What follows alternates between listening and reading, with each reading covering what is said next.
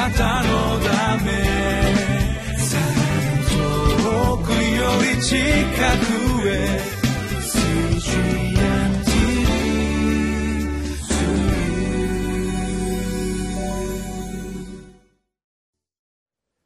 こんにちは。日本福音ルーテル板橋教会の牧師の後藤直樹です。今日は2月26日月曜日。テーマは「主の皆の栄光のためにあなたの民を回復してください」聖書の箇所は詩編第79編1節から13節までです。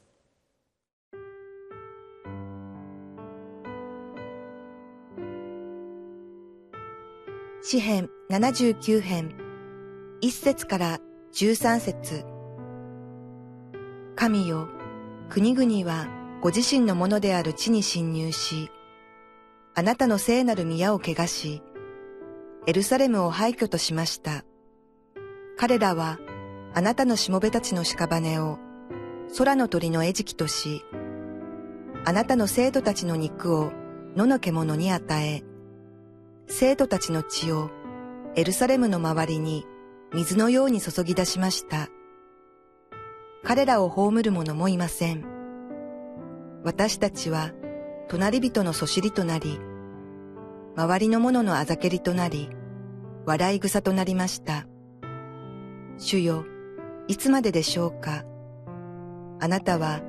いつまでもお怒りなのでしょうか？いつまであなたの妬みは火のように燃えるのでしょうか？どうかあなたを知らない国々に皆を呼び求めない王国の上にあなたの激しい憤りを注ぎ出してください。彼らはヤコブを食い尽くし、その住むところを荒らしたからです。先祖たちの咎を私たちのものとして思い出さないでください。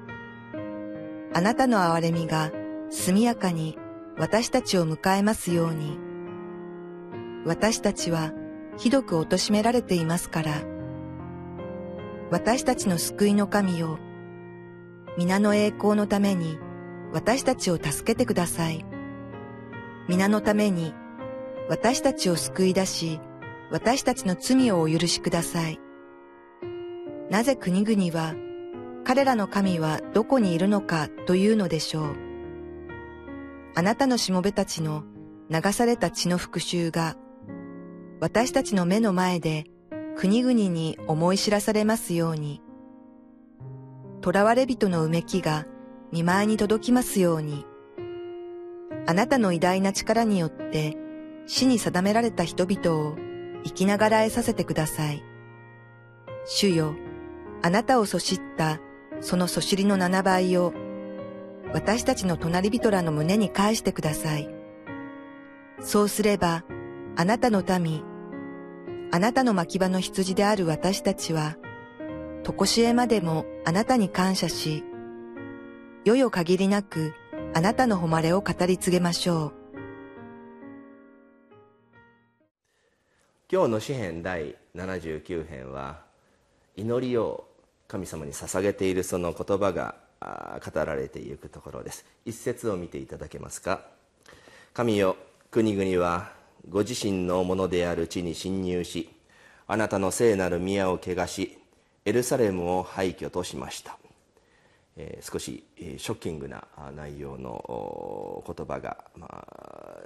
この現在のその様子をですね神様に報告をしているような言葉じゃないかなと思います。エルサレムを廃墟とした、まあ、敵がやってきて、えー、そして、えー、攻め入ってきたというところですよね。エルサレムが廃墟となったと聞くとこれは紀元前587年に起こった、まあ、バビロニア人によります、まあ、エルサレム滅亡をすぐに、えー、こう歴史を振り返ってこう思い起こすことができるわけなんですけれどもイスラエルの人々にとっては神様の神殿がめちゃめちゃにされるということ本当に苦しかったというかまさかそんなことが起こるはずがないということが現実に目の前にこう展開をされているということが起こる。その精神的なショックはもうどれほど大きなものかどれほど人々が心に傷を負ったか。私たちは想像するばかりなんですけれども。そして2節を見てください。彼らはあなたのしもべたちの屍を空の鳥の餌食としあなたの生徒たちの肉を野の獣に与え3節。生徒たちの血をエルサレムの周りに水のように注ぎ出しました。彼らを葬る者もいません、ま、生徒たの生徒たちの血がおびただしい血がこうそこにこう流れている。本当にこう目を追いたくなるような光景が展開をされている。神様どうしてこんなことが起こったのですかともうすぐにその言葉が祈りの言葉として神様にこう、えー、語られていくというところなわけなんですけれども、まあ、現実には敵が行った残虐な、まあ、行為なわけですよね。まあ、もしですよ私たちも自分の愛する人があるいは自分の家族がそのような目にあったとしたら、まあ、とかくクリスチャンは人を許しなさい許しなさいというふうなことをしっかりと心にこう言い聞かされているのであそうだ許さなきゃ許さなきゃというふうにすぐにそういう気持ちにもさせられるのかもしれませんけれども本当に自分の身にそれが降りかかったとしたら果たして冷静に神様私は相手を許しますなんていうことができるでありましょうか。今日の詩篇の作者の気持ちのようにきっと復讐を願う。とても自然な心のその動き方湧き起こってくる感情というのはある意味別に否定しなくてもいいんじゃないかなというふうにも思わされます。本当に自分がそういう相手自分の愛する人が殺されたり傷つけられた時にはそういうふうに思うのがある意味正常な人間の感情の揺れ動きと言っていいかと思いますそれで何とも思わない人は本当にこう冷たい心の持ち主とある意味こう精神的にあなたおかしいんじゃないのって思わずこう聞きたくなるようなあれ大丈夫です平気ですなんていう人はいないんじゃないかなと思います。そして復讐を願うという形で、まあ、神様にですね祈るんです。相手が打ち負かされますようにという、まあ、そういう気持ちになっていくわけです、まあ、それほどまでに心の悲しみと悔しさと、まあ、そういう相手に対する憎しみが心にこう渦巻いている状況というところなわけなんですね。まあ私たちというのは本当に人間クリスチャンであろうがなかろうが感情の生き物ですよね、えー、感情に本当に心を揺さぶられそして私たちの行う行動であれ語る言葉であれ感情がそうさせるということってやっぱりとても自然な人間の生の姿なんじゃないかなと思います。じゃあクリスチャンとクリスチャンじゃない人と何が違うのか同じ感情の人間だっていうけれどもじゃあ何が違うのかっていうところなわけなんですけれどもまあ普通に信仰者としてですね神様を信じる者として、えー、私たちは神様に祈るわけですよ。神様どうぞ辛いことや苦しいことがありませんように。今日一日無事平穏な生活を神様お守りくださいとこう祈るわけなんです。それが私たちの信仰でありますし何より心の願い心の平安を願い求めるクリスチャンとしての自然な気持ちなわけなんですけれどもですけれども神様を信じているからといってだから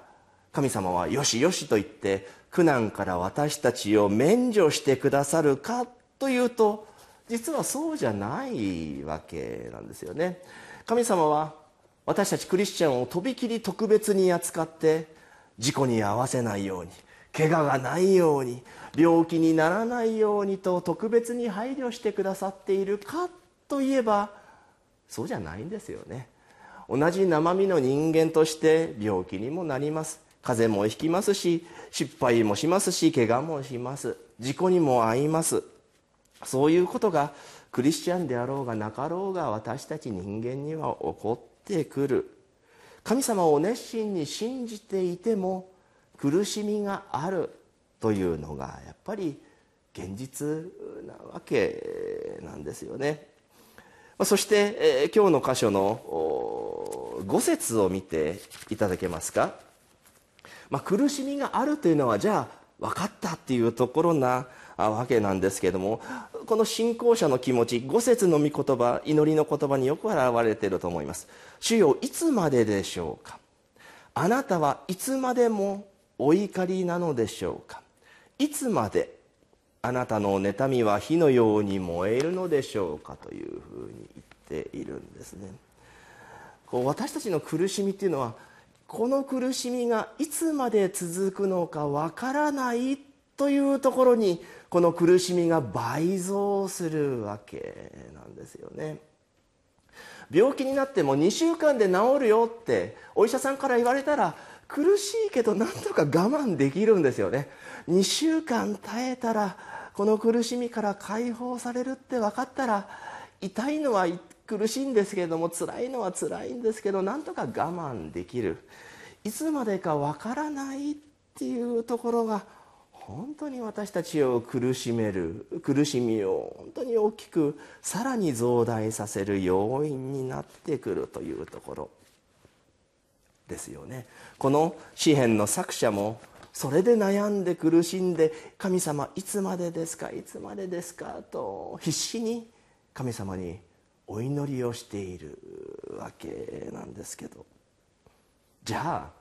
私たちの現実に今日の御言葉を当てはめていきましょう。私たちはいつまで続くかわからないこのような苦しみの状況をどのようにして乗り切ることができるのか。それをちょっと私たちしばらく心に神様との語らいの中で示されていきたいと思うんです。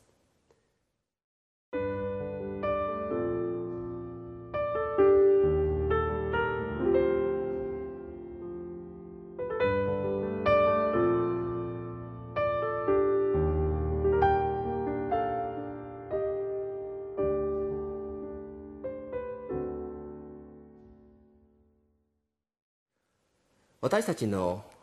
痛みや苦しみがこれから先この時までですよって分かったらそれまでの間が我慢できるというふうに告げましたけれどもじゃあいつまでか分かったらじゃあそれでいいのかと言ったらでもそれだけで苦しみが軽くなると思ったら実際はそうじゃないかもしれないですよね。なぜなら人生死ぬまで苦しい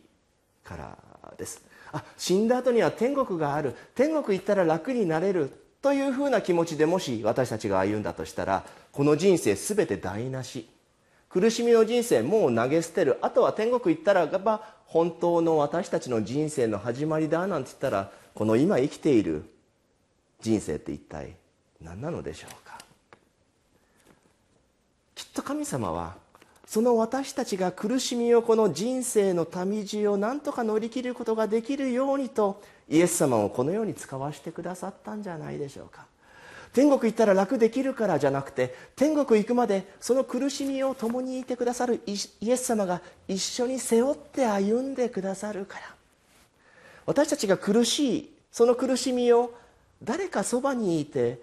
一緒にその苦しみを苦しんでくださるからつまり私たちにとってのイエス様がいてくれたら何というそれは励ましであり慰めでありましょうか。私たち辛いのは辛い時に誰もいないっていうのが一番辛いんですよ。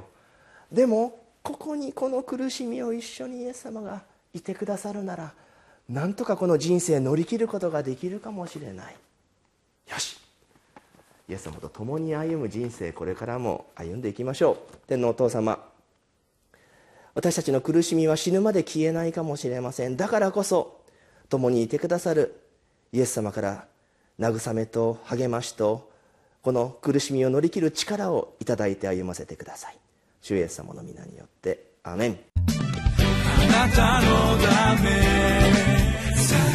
遠くより近くへ。You.